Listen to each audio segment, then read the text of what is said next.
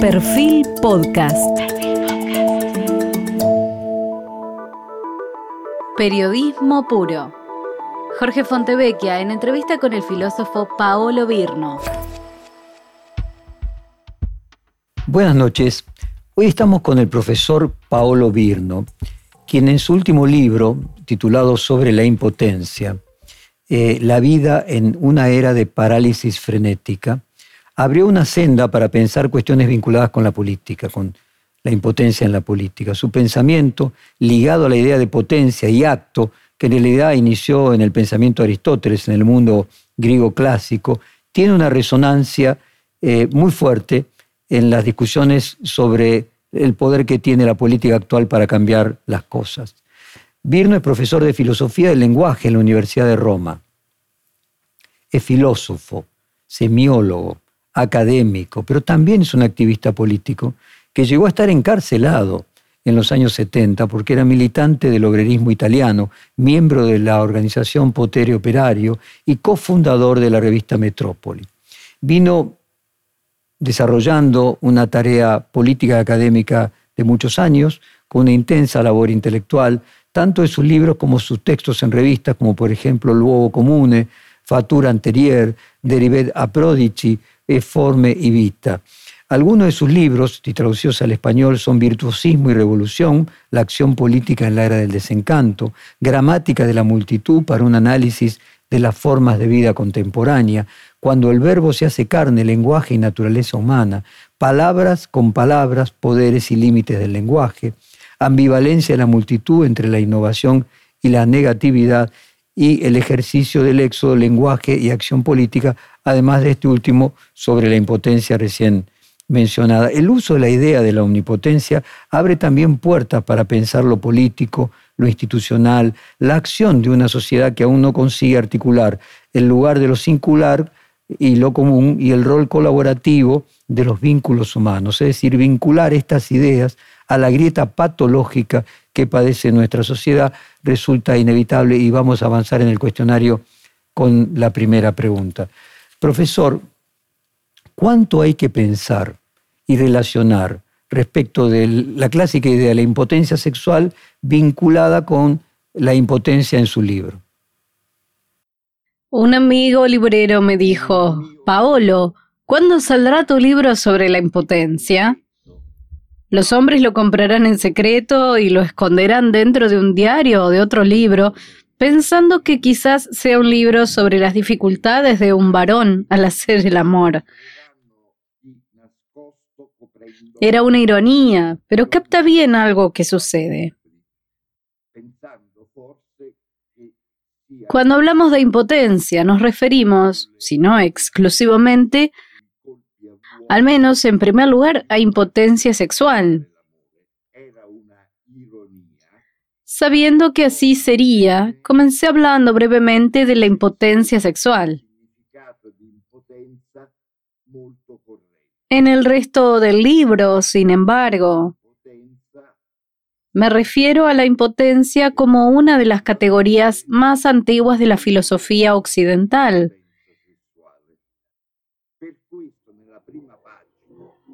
Porque conectados acto y potencia, desde Aristóteles en adelante, persiguió el pensamiento filosófico, lógico y ciertamente también político. Así que me deshice de la impotencia sexual de inmediato, por así decirlo. Mira, aquí está en juego un rasgo decisivo de nuestra especie. El hecho de que somos una especie potencial, nunca completamente en acto, que se caracteriza por una potencialidad. Las dos lenguas, el castellano y el italiano, son muy cercanas. En ambas hay un riesgo. Confundir potencia y poder. El poder es concreto y actual. Hay que pensar por caso en el poder de la policía o del Ministerio de Relaciones Exteriores.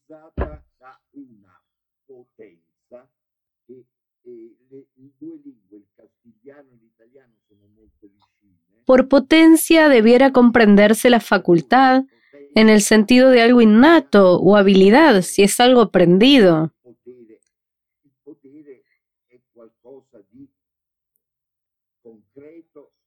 Lo dice la palabra tanto en italiano como en castellano. Es lo que no es acto. Es la condición de posibilidad de los actos.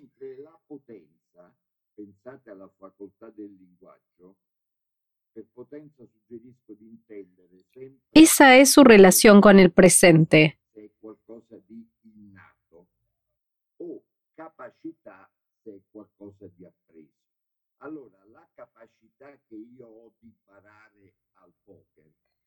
Volviendo a la impotencia sexual, creí importante reportar sobre un tipo particular de impotencia que experimenté como otros jóvenes ardientes.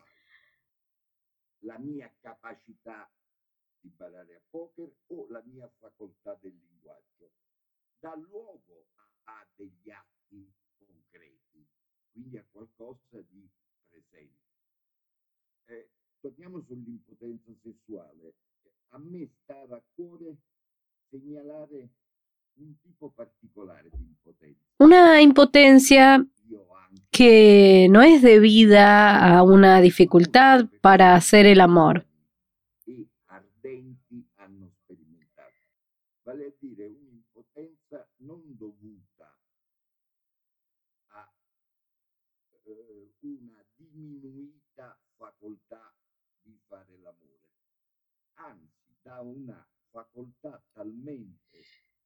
Es la de quienes plenos de potencia amorosa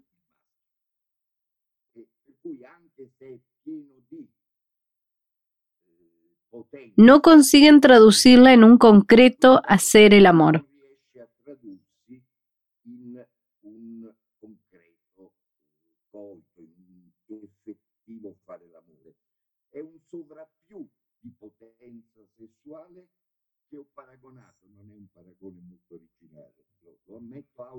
En una comparación que no es muy original,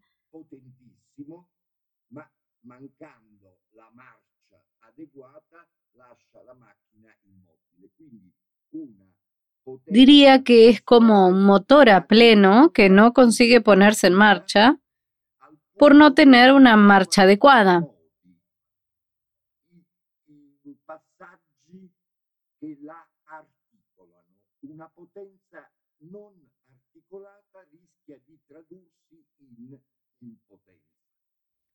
Por eso el Viagra, aunque sea algo decente, no actúa sobre el tipo de impotencia sexual que hablo en mi libro.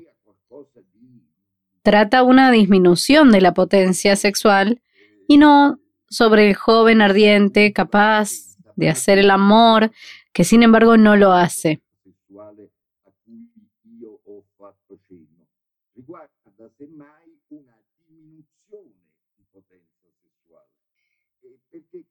Esta impotencia tiene que ver con el espíritu de nuestra época.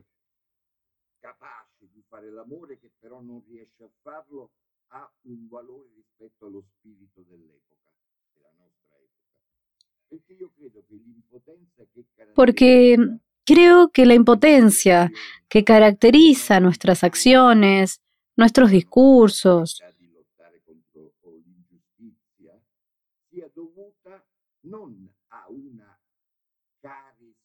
Nuestra capacidad de luchar contra la injusticia no se debe a una hambruna o escasez de potencia, sino a una sobreabundancia de potencia, es decir, de facultades y habilidades.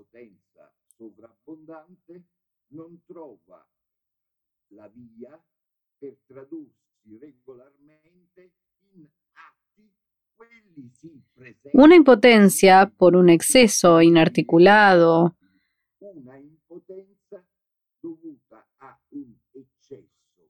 desmedido, que no tiene las adecuadas maneras de traducirse en acto. Se trata más de una capacidad del lenguaje.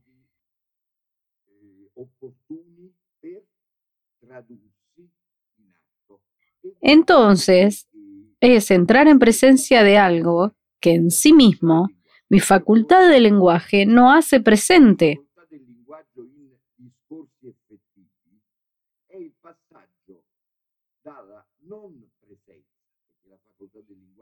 La potencia es lo que permite pasar de la inactualidad a la actualidad.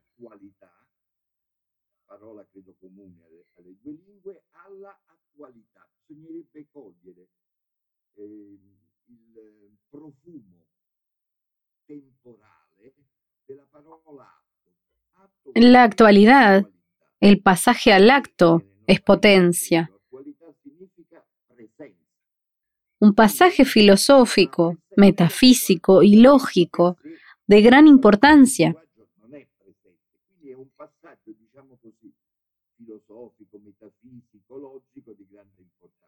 En nuestras sociedades, la suya y la mía, E, e la mia, ma in generale quelle occidentali, pero en general las de Occidente están aquejadas por un excedente de potencia que intenta traducirse regularmente en hechos, por lo tanto, en algo constatable y presente. La gobernadora de Alaska, Sarah Paulin, que tuvo como eje de su postulación fallida, postulación a la presidencia de su país, ella tenía el eslogan Perfora, Sara, perfora, en alusión al avance de los pozos petroleros en su estado, pero también que tenía claras resonancias sexuales y eróticas. Hay una impotencia de la izquierda, quizás como un síntoma de la melancolía. Esto viene a cuento al texto de Enzo Traverso, su colega italiano, sobre la melancolía de la izquierda. è una buona domanda. Es una buena pregunta. Impotencia de actuar, hablar y también de recibir lo que se nos da. La impotencia de la receptividad, pues estas formas de impotencia generan pasiones tristes.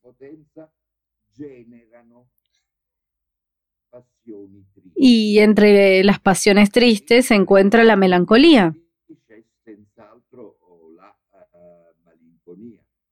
Aún teniendo el conocimiento riguroso, hay algo que impide llegar a un lugar. Es como una comida deliciosa a la que no se llega a captar todo su sabor, incapaz de traducirse en actos. Este proyecto genera una tristeza, no por el hecho de no poder decir algo, sino por saber en uno mismo una gran capacidad para hacerlo que sin embargo está inhibida. Hay que poner en primer lugar a estas pasiones tristes, melancólicas. Sin embargo, no es una melancolía específica de izquierda. Eh, della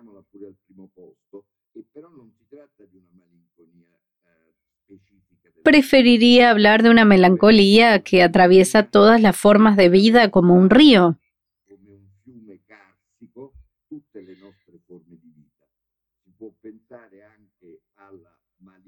Hay una melancolía de época, no de un sector político en particular. delle facoltà che non riesce Y luego otras pasiones tristes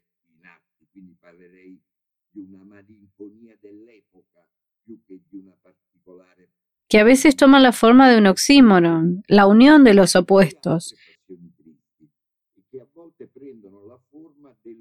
una suerte de alegría enferma mientras sucede el naufragio.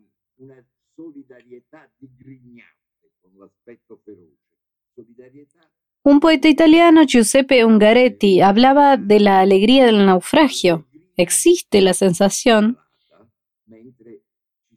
de que siempre se tiene crédito,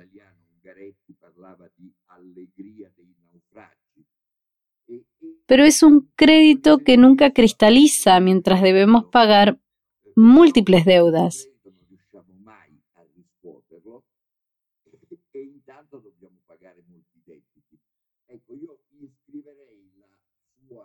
La melancolía que usted menciona yo la ubicaría dentro de una constelación de pasiones tristes generadas del saber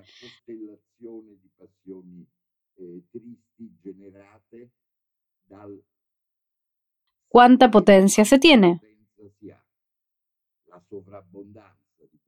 Una sobreabundancia de potencia acompañada de una inhibición para traducirla en acto. Profesor, ¿y cuál es el rol que debe ocupar la pasión en la política contemporánea? ¿Y cuál es el vínculo entre pasión, razón y acción a la hora de concebir los movimientos políticos? Es otra buena pregunta. Quiero citar una frase sobre la pasión. Un pensamiento que desea es un deseo que piensa. Esto es el ser humano. Se observa una compenetración desde el principio. Entre aquello que los griegos llamaban logos, que quiere decir pensamiento organizado de palabras, el pensamiento verbal y las pulsiones. Este entrelazamiento trabaja en ambos sentidos.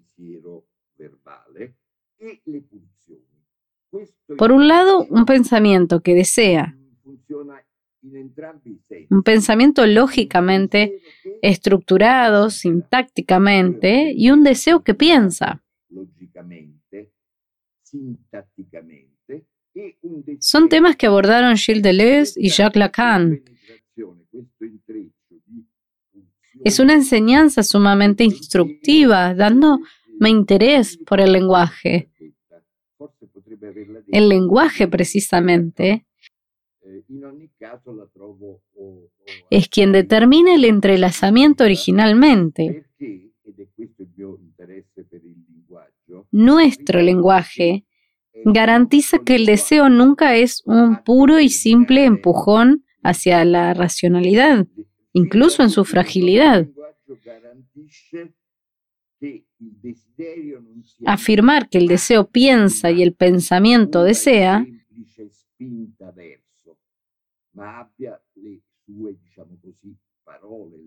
es posible gracias al deseo verbal.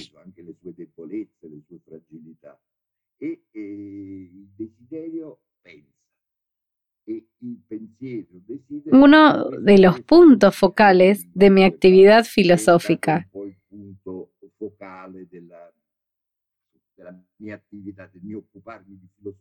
luego de una derrota política clamorosa. Ingresemos en el tema de Aristóteles. Usted hablaba de las rebeliones resignadas, ¿no? Y da el ejemplo del viejo que ya no sabe aceptar los acontecimientos que lo atrapan, contrariamente a lo que desde el sentido común suele decirse, su impotencia no es de hacer, sino su impotencia es de recibir. La potencia de recibir es condición fundamental para la evolución de las ideas. Sí, solemos prestar demasiada atención al poder de hacer. En ese poder se encuentra naturalmente el de hablar y de decir. Y no consideramos que también hay una facultad consistente en el saber recibir. Cuando recibimos una caricia, un beso, o una duda, o un despido laboral, no somos receptores pasivos, sino que lo articulamos en una suerte de un saber recibir. ¿Qué puede percibir la dulzura de un beso o lo amargo de un despido o una duda? Creemos que los actos de recibir son las cosas que entendemos. Esto es, los actos recibidos.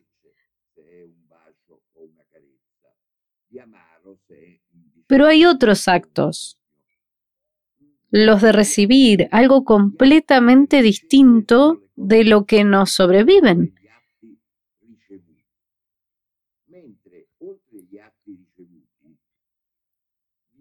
Son los actos con los que nosotros acogemos lo que nos sobreviene.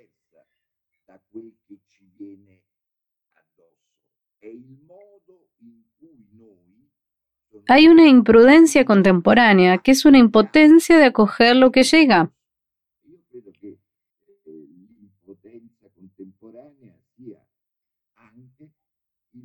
Acogerlo de una forma particular. Somos receptores pero en algún sentido receptores móviles, con fisonomía propia, una suerte de cazadores.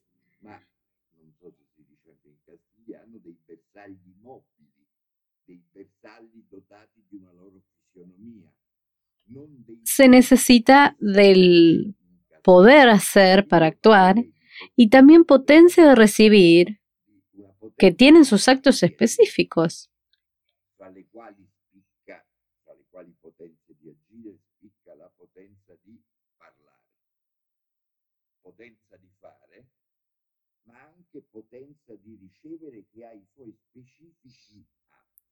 Y estos actos generalmente se nos escapan porque solo vemos lo que nos sobreviene en los actos recibidos.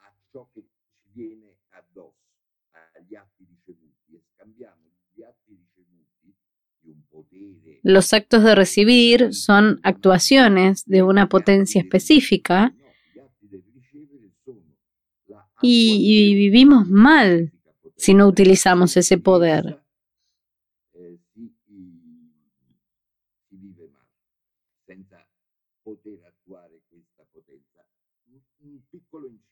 Tengo que hacer un inciso. La frase un deseo que piensa y un pensamiento que desea.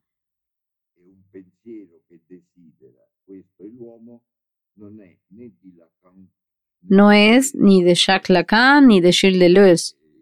Lo había olvidado y es increíble.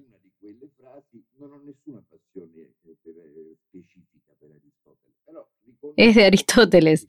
Reconozco que vale la pena leerlo con curiosidad y apertura al asombro. Antes de entenderlo como una cosa aburrida.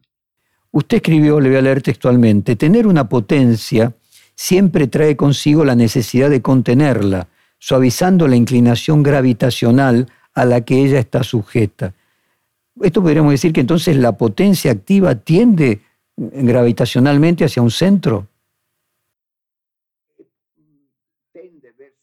Sí, tiende hacia una especie de centro en la medida que se frena.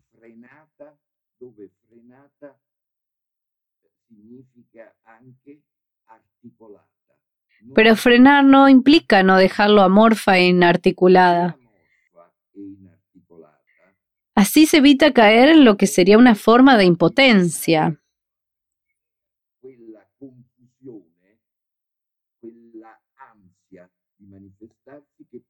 La potencia se convierte en impotencia si no es articulada.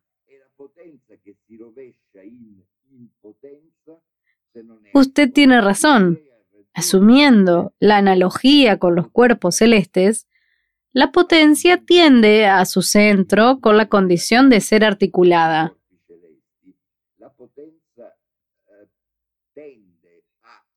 Es lo que sucede en nuestro presente histórico de parálisis febril.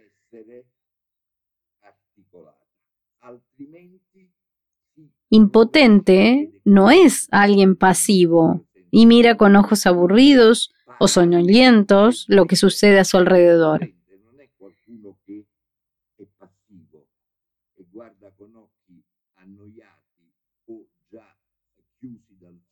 El día de la impotencia de los contemporáneos son muchos comienzos abruptos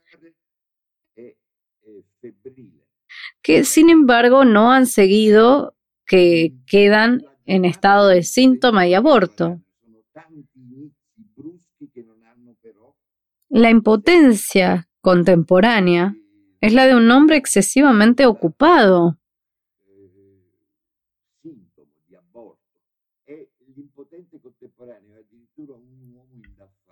Pensemos en la siguiente imagen. Una orquesta de grandes músicos que encuentra motivos para continuamente afinar sus instrumentos. Lo hacen de tal manera que nunca llegan a traducirse en una ejecución efectiva, en una sinfonía realmente sonora. Ese es el estudio frenético training de estar siempre listos es lo que quizás mejor describe, al menos exteriormente, a través de una comparación entre muchas posibles, la situación de impotencia contemporánea. Profesor, ¿cuál es el vínculo entre potencia y posesión? ¿Y qué rol ocupa poseer en la propiedad privada?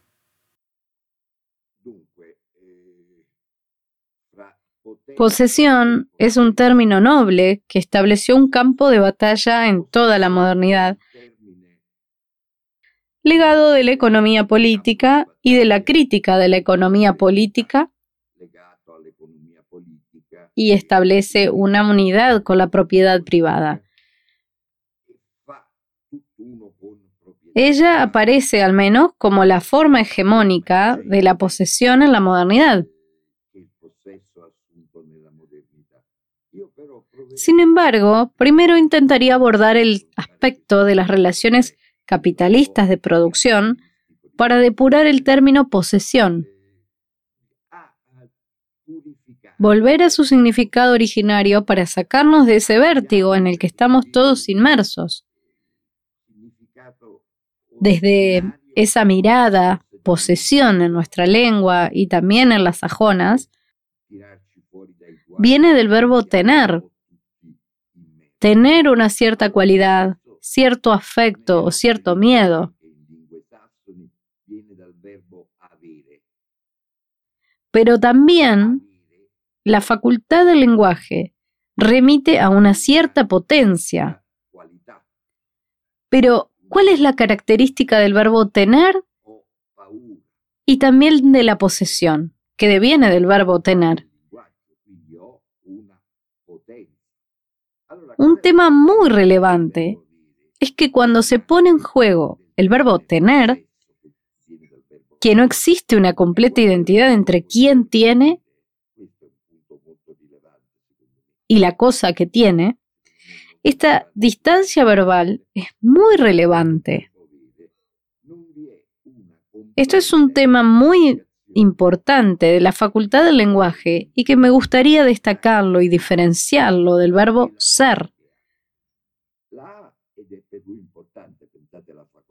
Aquí hay una distancia entre el verbo ser y el tener. Cuando uno dice Paolo es bueno,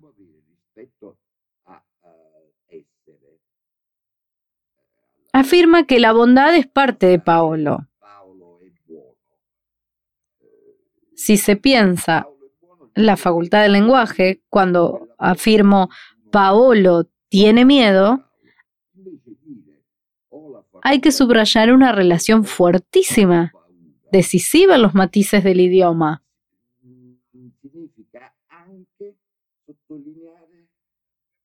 Allí la relación es intensa, pero no es identidad. Esta relación con el tener es muy interesante para pensar la naturaleza humana. Cuando decimos que el ser humano tiene cierta potencia o capacidad, estamos diciendo que la potencia es una facultad de la naturaleza humana pero que no es algo fijo. En italiano existe el término simbiosis para hablar de una identidad completa.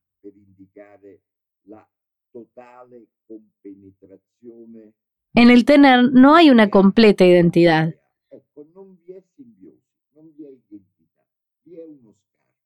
Hay un desfase, ese mismo desprendimiento de lo que tenemos de nuestras facultades, nos permite trabajarlas para articularlas, encontrar el camino que evite esa caída sin centro que corre el riesgo de convertirse en parálisis. Usted escribió que la performance es el acto que por el mero hecho de producirse obstaculiza y pone en entredicho cualquier otra puesta en práctica. Y mi, pregunta es, ¿qué relación hay entre eh, la performance que usted menciona y el acting del que hablaban los psicoanalistas y especialmente usted mencionó antes a Lacan. Naturalmente, la performance no tiene la culpa, no es culpable. Es un concepto neutro, no perjudicial del que podemos hacer uso. Vivimos en una sociedad que hace el culto de la performance. Performance significa una visión que no tiene predecesores ni padres. Tampoco tiene herederos. Es algo único que surge en el momento y basta en sí.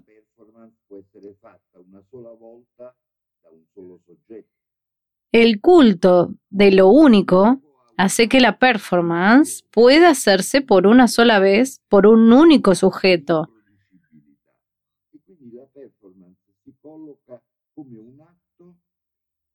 No da lugar a una tradición,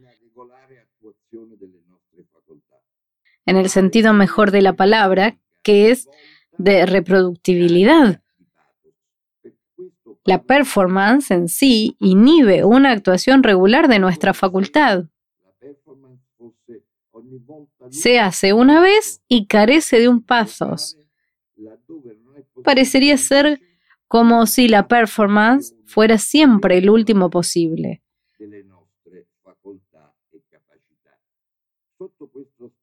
Un espacio donde de esa manera no es posible una actuación regular de nuestras facultades y nuestra capacidad.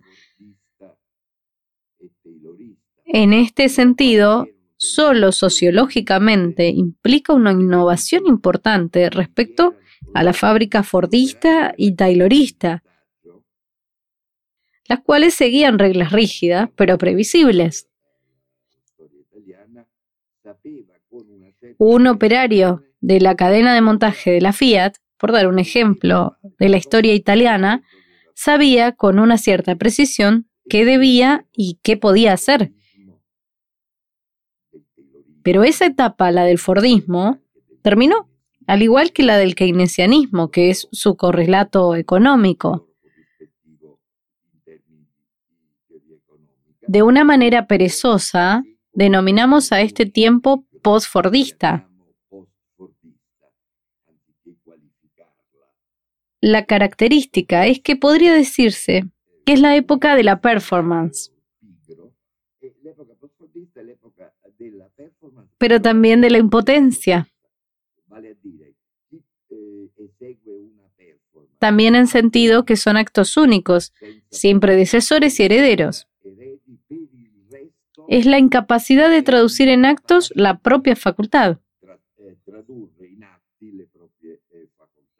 No está aquella valentía de actores y actrices que les permite cumplir un papel por hacer, por ejemplo, el jardín de los cerezos.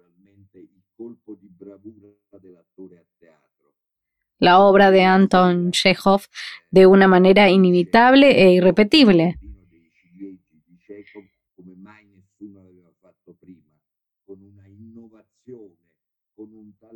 Por eso, este aspecto que podríamos denominar estado de excepción de los artistas ejecutores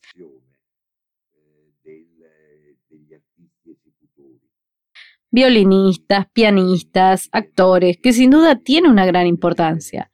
El problema es cuando la performance deviene una máscara que esconde una difusa e irregular impotencia.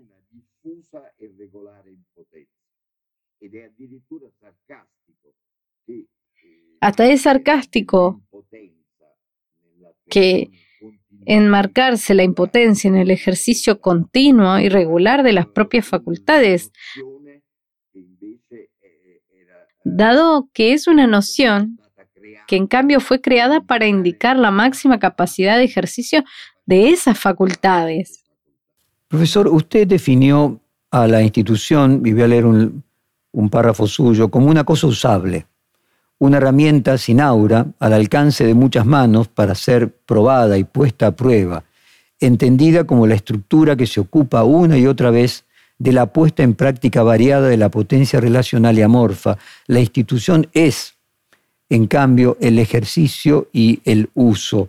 Y lo que quería preguntarle relacionado con esto es si la política siempre finalmente termina siendo institucionalidad y lo institucional político, la institucionalidad es el verdadero camino de la potencia política. La idea de institución deviene de la antropología. Somos, como dice una tradición que comienza en Aristóteles, animales políticos y animales lingüísticos. Un animal que tiene lenguaje y también es político. Y como animales somos una especie institucionalizada, porque aparentemente no tenemos un entorno circunscrito en el que saber con precisión qué hacer.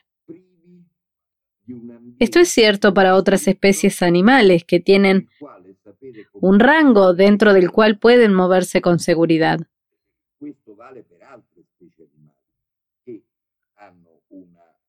Se dijo con buena razón que el animal humano es incompleto. Dicho en términos sencillos, es de alguna manera un inexperto que no sabe qué hacer en una sola oportunidad. De hecho, no cuenta con un entorno en el que moverse con seguridad innata. Entonces, por todo esto, debido a su carácter incompleto, pero también se podría decir simplemente potencial, siempre le falta aquello de, eh, que llega de la experiencia. Por tanto, la institución, al menos desde lo antropológico, la institución en su sentido, al menos eh, antropológico, es algo esencial e inevitable. No estoy pensando en el gobierno argentino o en el parlamento italiano. Y eso implica que la institución es un órgano biológico de la praxis humana sin el cual no podríamos sobrevivir. Luego, por supuesto, hay una historia de las instituciones a través de las cuales las instituciones devienen en soberanía estatal, por ejemplo.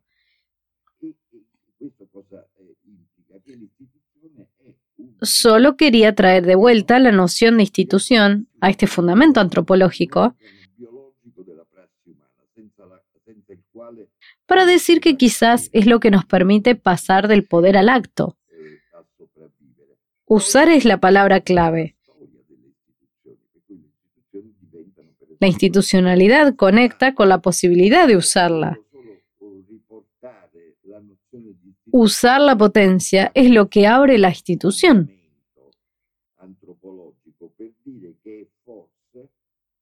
En cambio, nuestras sociedades, con el culto a la performance, lo que prevalece es la costumbre de no utilizar el ser para realizar la potencia, sino para administrarla. Hay un mantenimiento de la potencia en vez de un uso, una administración.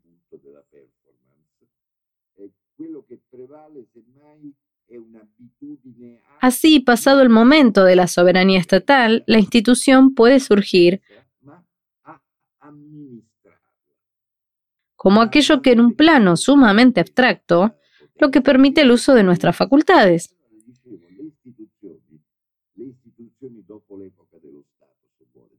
El uso que significa la puesta en marcha de estas facultades.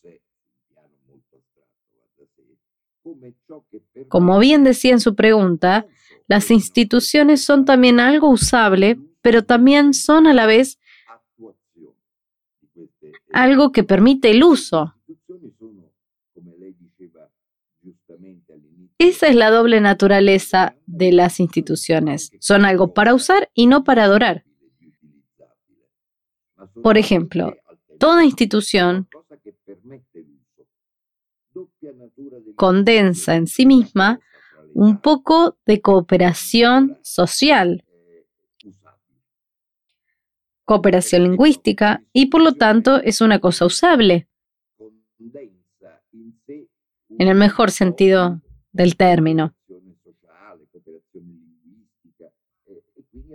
Es una herramienta importante porque presenta otros aspectos, además de que se puede utilizar también lo que facilita el uso, permite realizar nuestras facultades. Una de las premisas de su libro es cómo conquistar un gesto libre y compartido que promueva la renuncia a renunciar y nos dote de palabras sagaces y decisiones oportunas capaces de transformar lo real. Y la reflexión es, bueno, pero ¿quién hoy protagoniza esa renuncia a la renuncia en la política global? La respuesta a la última pregunta de hoy es quienes parecen capaces de renunciar a la luz. Quienes omitir la omisión y por tanto actúan solo sobre fragmentos de movimiento, sobre islas de trabajo precario. Soy incapaz de hacer una lista de sujetos sociales y políticos verdaderamente capaces de renunciar a la renuncia. Me gustaría decir algo sobre la palabra renuncia en sí.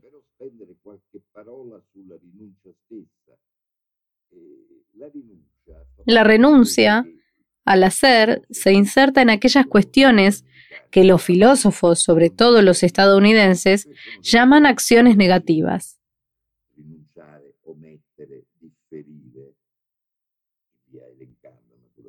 Las acciones negativas son acciones reales. Renunciar o dejar de herir. No recurrir a acciones reales. Algo que podemos atribuir a un derecho de suspender distinto al de recibir y al de hacer. Es fácil reconocer cuántas veces en el día omitimos un gesto o una frase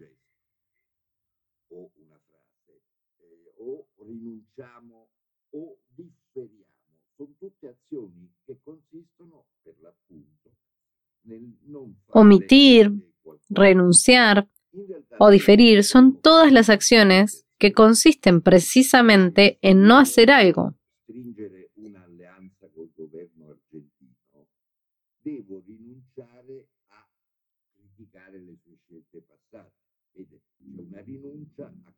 En realidad, no podríamos prescindir de estas acciones. Por ejemplo, si quiero forjar una alianza con el gobierno argentino, tengo que dejar de criticar sus acciones pasadas.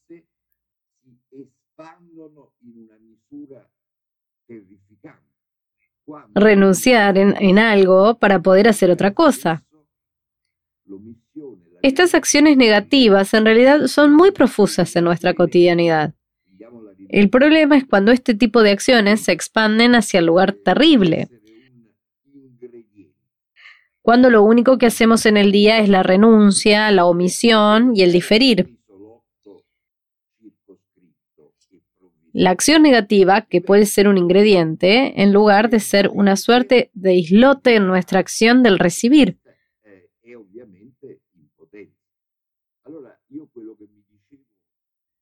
La renuncia permanente y desenfrenada se vuelve evidentemente impotencia.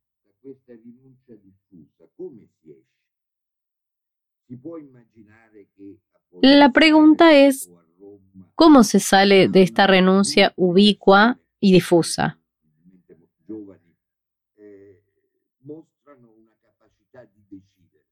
No es realista pensar en que en Buenos Aires o en Roma, un grupo de personas presumiblemente jóvenes muestren capacidad de decidir, de romper la detención, de mostrarse resolutivos y oponer esta determinación, este decisionismo a la renuncia.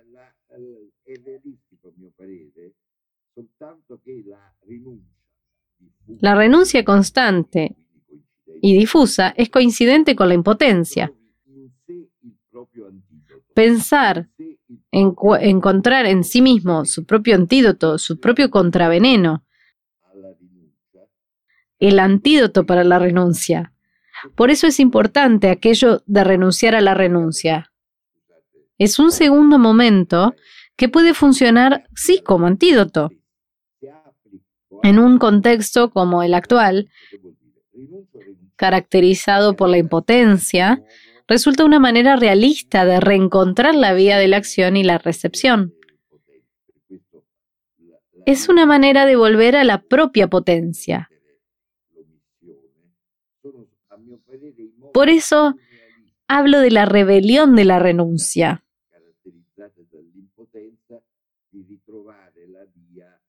La robé, y lo digo sin vergüenza, de un autor que firmó sus libros con el seudónimo francés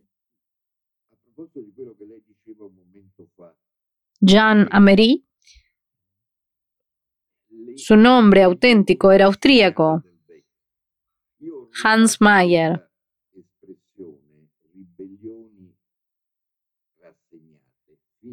Fue un judío deportado a Auschwitz, sobrevivió.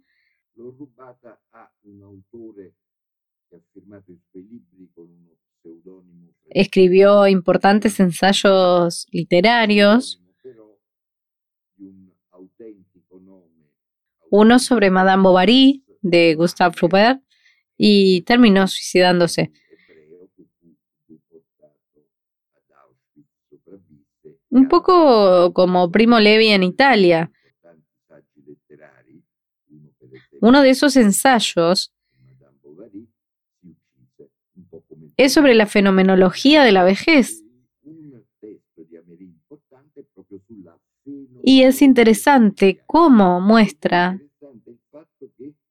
cómo el viejo no ya no sabe recoger, ya no sabe acoger una respuesta a lo que le sobreviene a través de lo que llamaríamos reacciones frenéticas, pero sin efectos,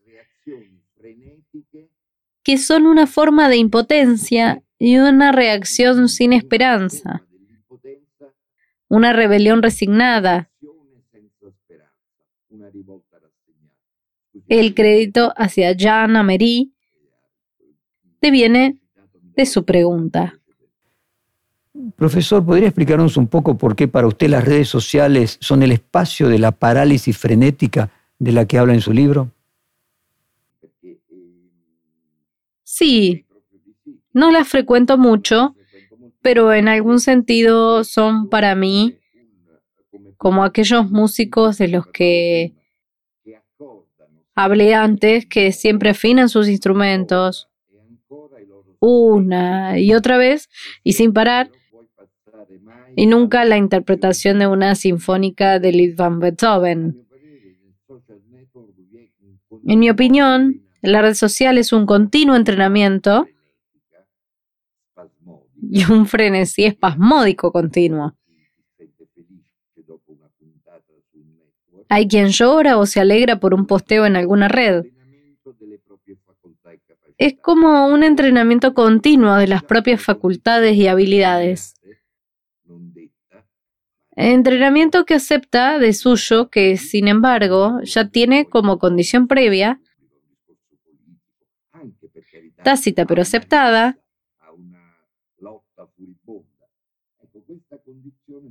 el hecho de no dar lugar a un discurso público, un discurso político. Profesor, muchos pensadores que hemos entrevistado en esta serie de reportajes, Jacques Rancière, el fallecido Jacques Lunancy, Gianni Bátimo, postulan una suerte de retorno al concepto de comunismo, de lo común, como una categoría de pensamiento de los procesos sociales. Hay una nueva idea eh, de comunismo y de común. Y quiero contarle que Bátimo en el reportaje de esta serie dijo que si hubiera una nueva internacional socialista, eh, el Papa Francisco tendría eh, que ser su conductor. Le pido una reflexión sobre lo anterior y sobre el Papa Francisco. Soy parte de la generación que intentó, entre la muerte de John Kennedy y la de John Lennon, entre principios de los 60 y finales de los 70, que intentó una revolución comunista. Fue en un momento de pleno desarrollo capitalista. Fue el único intento de una revolución comunista marxiana efectiva, donde no hubo una cuestión campesina que tiene una connotación diferente, protagonizada por trabajadores industriales metropolitanos. Este proceso terminó, como suele suceder con las revoluciones derrotadas. No se habla de lo que pasó con los más fuertes. Solo hablamos de errores y faltas de los derrotados. Esta es una ley que se ve mucho más que muchas leyes físicas. Cuando hay una revolución derrotada, no hablamos de derrota, sino de faltas y errores de los que perdieron.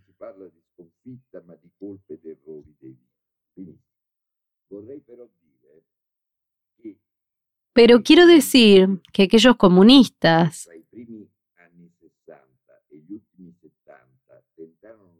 que entre los primeros 60 y en los últimos 70 intentaron la revolución en un capitalismo que estaba en su apogeo, en su punto culmine, odiaban y despreciaban el socialismo real de la Unión Soviética y sus países satélites. Fue un odio y un desprecio original que sucedió desde el principio, desde el incipit. Esos marxistas anhelaban la disolución del Partido Comunista de la Unión Soviética. Valga esto como aclaración. Luego, Gianni Bátimo y otros cuelgan un punto justo que es la revalorización de la palabra común. La palabra común indica lo que existe solo en cuanto se comparte. La relación es lo común a todos.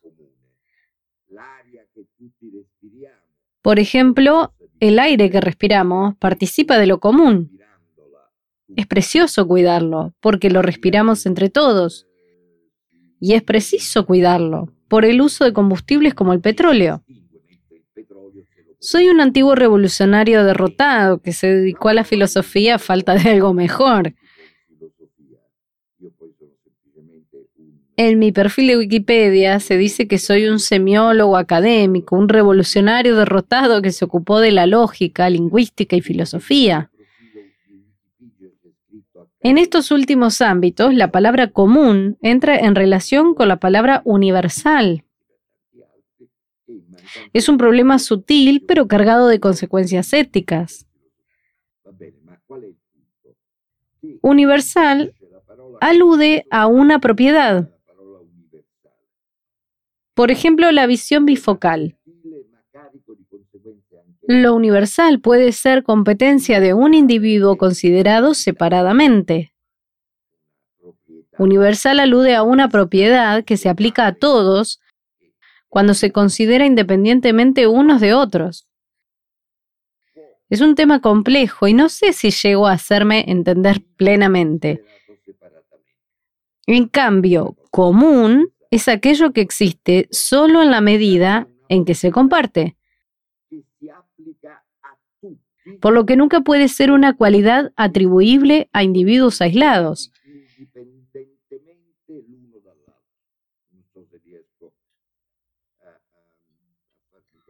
Este es el matiz entre común y universal. Es un tema que aparece en la filosofía moderna.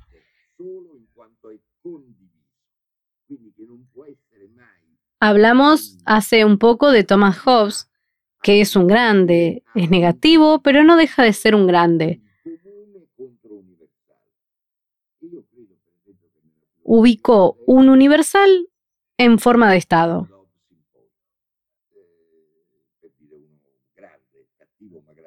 En cambio, para otros pensadores, lo común está vinculado a la multitud.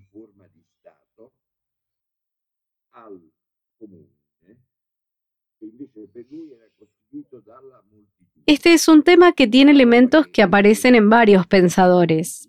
La multitud son muchas personas unidas por una relación que no existiría sin este matiz entre lo común y lo universal, de una manera que se concreta en forma maldita la política.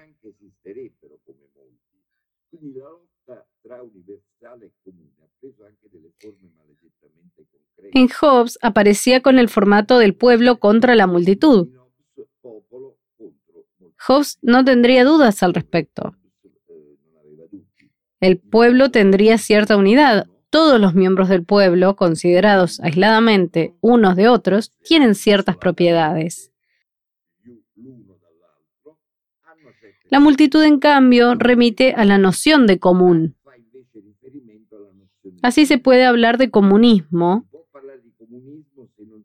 sin remitir a nada que recuerde remotamente el horror de la dictadura rusa, y se puede hablar de ello en un acuerdo amplio y absolutamente contemporáneo con las ideas de Carlos Marx. Sería Marx contra el marxismo tal como se dio, pero este es otro tema, como dice Irma la Dulce.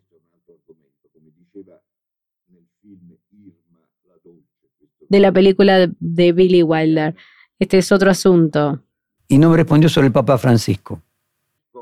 El Papa Francisco es una buena noticia para cualquier persona decente. Muestra mucho más coraje de lo que quizás parecía en los primeros días. Basta ver sus posiciones sobre la inmigración. Demuestra un coraje que no tuvieron muchas personas de izquierda. Entonces yo no diría que debe estar al frente de la Internacional Comunista, sino del radicalismo de pensamiento y acción, como se ve en mi país desde finales de los 70. No conoce el gusto hipócrita por la justa medida, el término medio, aquello del vaso medio lleno y medio vacío. Esto tiene un vínculo con la tradición cristiana, especialmente en los primeros siglos del cristianismo, y que quizás más tarde fue retomada por San Francisco de Asís y por algunas corrientes místicas. Eso, en retrospectiva, luego se secularizó en los eh, experimentos más radicales. Comunista y de izquierda no son dos conceptos que van juntos. Los comunistas son un punto extremo de la izquierda. La izquierda a menudo pensaba en la vida común y la esfera pública eh, como un comportamiento terrible y práctico. En lo práctico no dudaba en criticarlo. La izquierda criticó cuestiones de las que los comunistas se reían se defendió de las minorías en situaciones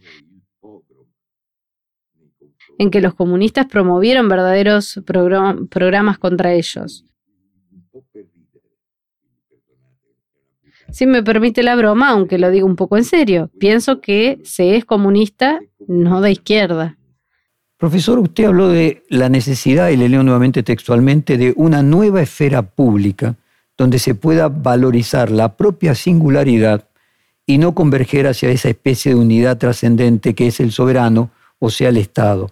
¿Esto implica de alguna manera una vuelta a una suerte de anarquía o de posturas libertarias? Tengo estima y respeto por la tradición libertaria, pero no la tomo como mía.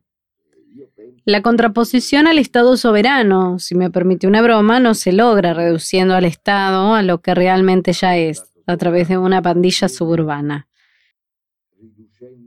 Una bandita como aquellas que están en la periferia de Buenos Aires, Roma y Milán. Bandas muy agresivas, capaces de una gran agresividad y también con un componente muy marginal se puede tornar de esa forma. Aquí se puede pensar también a las instituciones a las que les mencioné anteriormente. Un crecimiento de la institucionalización es factible donde entendemos por institución lo que nos permite usar y por lo tanto implementar nuestra potencia.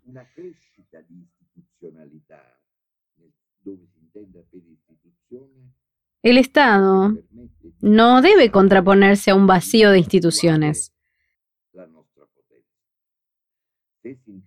Necesitamos una sobreabundancia de instituciones que, si acaso, muestren cómo el Estado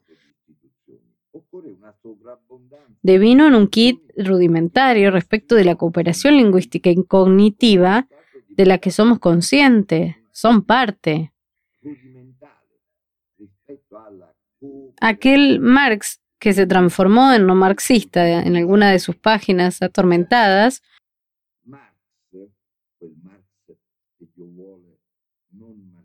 usó una expresión inglesa. Dijo que, que, el corazón, el foco de nuestra sociedad, se convirtió en el general intellect.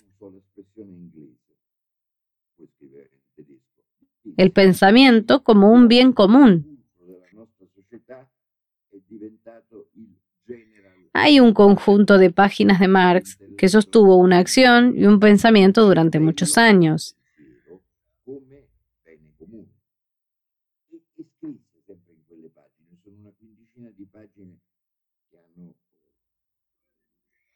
Este cerebro social se constituirá en el auténtico motor de la riqueza social. El problema de la relación capitalista de producción, que todavía trata en su lugar aferrarse a ese trabajo humano y la fatiga de trabajo que en muchos aspectos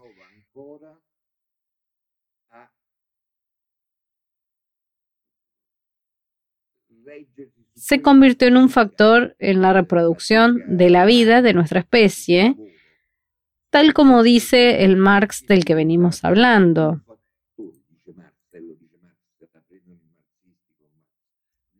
La cuestión es cuáles son esas instituciones que generan ese intelecto común. Evidentemente son más complejas, sofisticadas y extensas que aquellas identificables en las del Estado soberano.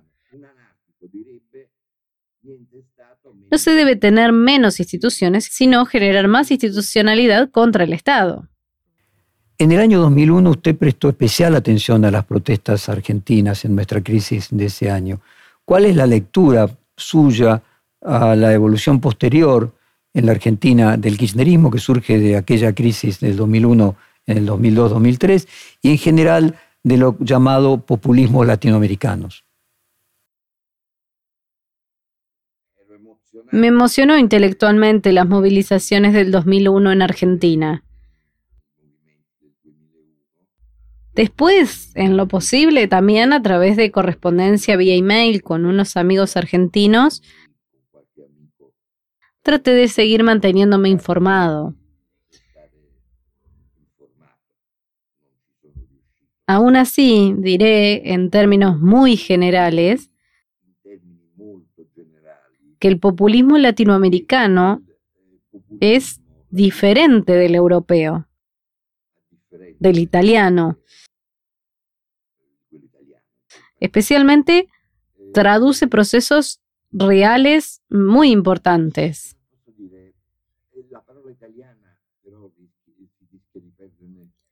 tiene algo de traducción, pero también encierra la posibilidad de traducir y cambiar. Significa aquí dejar que emerja algo que de otro modo no se habría expresado. Si se permite, hay un parangón también con el pensamiento posmoderno. El pensamiento posmoderno ha traducido en esta doble acepción de la palabra, tradujo y traición, en esta doble acepción de la palabra cosas importantes.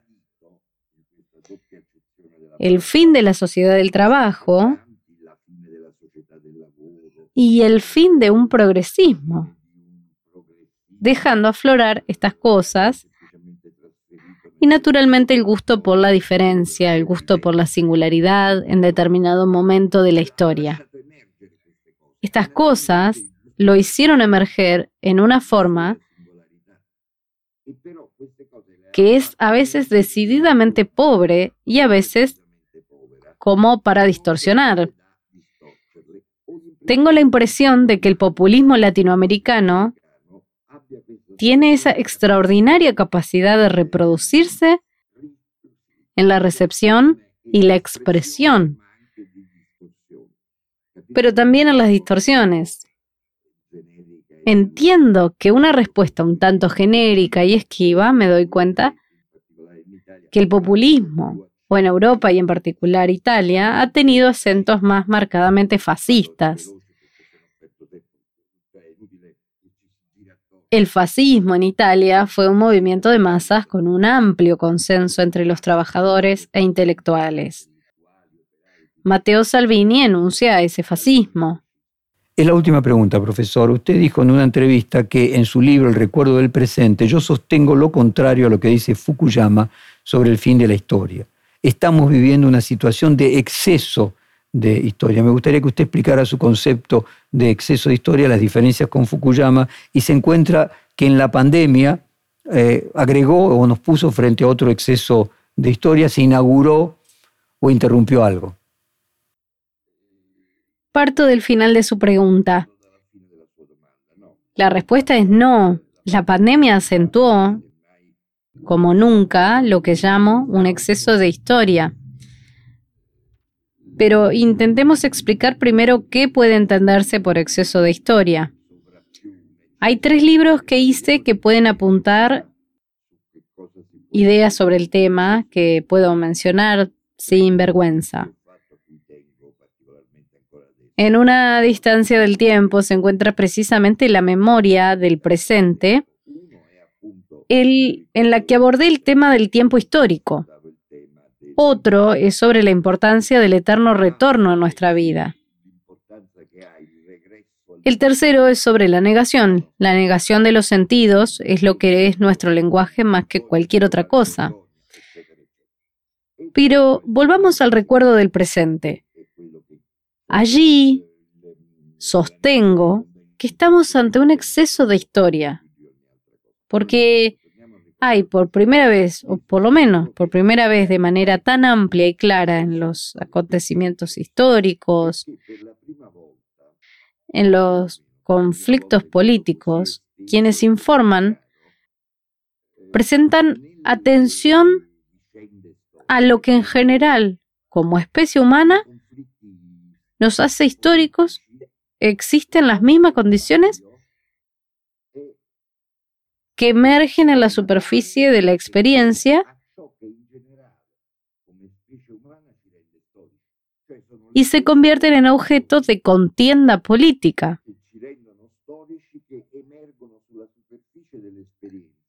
Obviamente, pensamos en una de las cosas que nos hace históricos, la infinita variabilidad e incluso la imprevisibilidad del lenguaje humano. Vivimos en una era en que el lenguaje nos torna seres históricos. Allí se establece una condición de posibilidad de la historia y lo que podría denominarse un campo de batalla. En los lugares de trabajo con mayor desarrollo, la gente habla,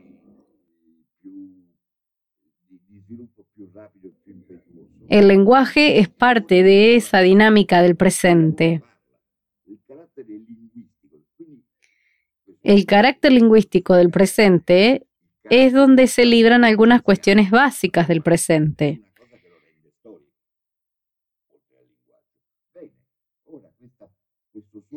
Ese carácter indeterminado, digamos potencial indeterminado, se convierte en una virtud productiva. Hoy se le pide a un trabajador en las industrias líderes, es el ámbito de no tener hábitos y por lo tanto de estar abierto a lo impredecible. Así, si se me permite un término horrible,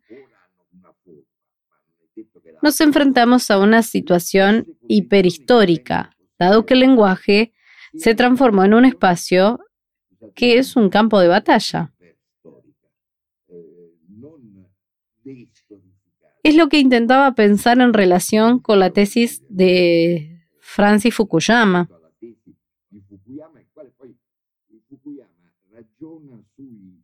Fukuyama parte de materiales sumamente bellos e importantes. A partir de las ideas de George Hegel, establece una reivindicación del American Way of Life a partir de una deshistorización de la realidad. Esta uniformidad revela lo que podríamos llamar un esnovismo japonés. El esnovismo puede entenderse claramente desde una perspectiva específica. Alude a la importancia del rito que tiene en cada nación, la necesidad de hacer las cosas de una manera concreta y específica. Se establece una relación que es de importancia terrible en el sentido del esnovismo, que se establece la unificación bajo en el American Way of Life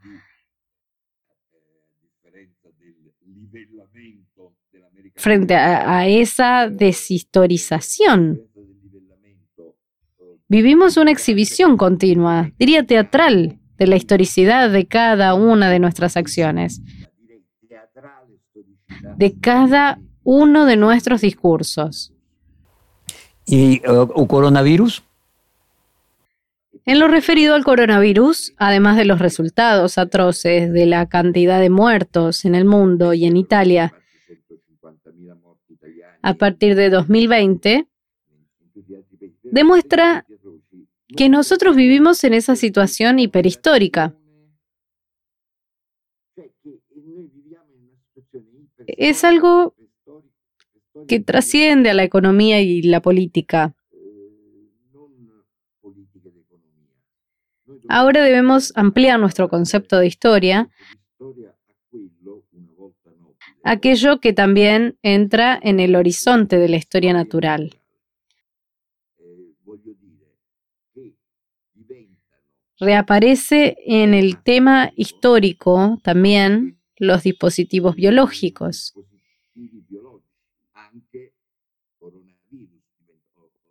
Acá aparece el mérito de Michel Foucault cuando habló de biopolítica, que tiene sus raíces en el origen del capitalismo.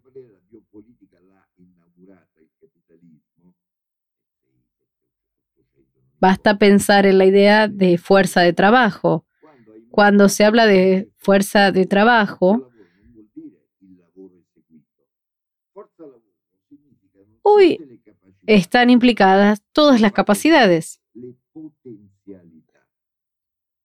las facultades y potencialidades físicas, intelectuales y también emotivas de un miembro de nuestra especie. Cuando se contrata un trabajador, no solo se contrata a su trabajo por un periodo limitado, también se toma esa potencialidad encerrada en las características completas de nuestra especie. Esto es lo que sucede en este momento histórico. Es un gran mérito filosófico comprender la propia época y establecer la dinámica que permite comprender lo que sucede en ámbitos como la economía y trascenderlo. Profesor Pablo Virno, muchísimas gracias por este extenso y profundo reportaje. Tenga usted muy buenas noches allí en Roma.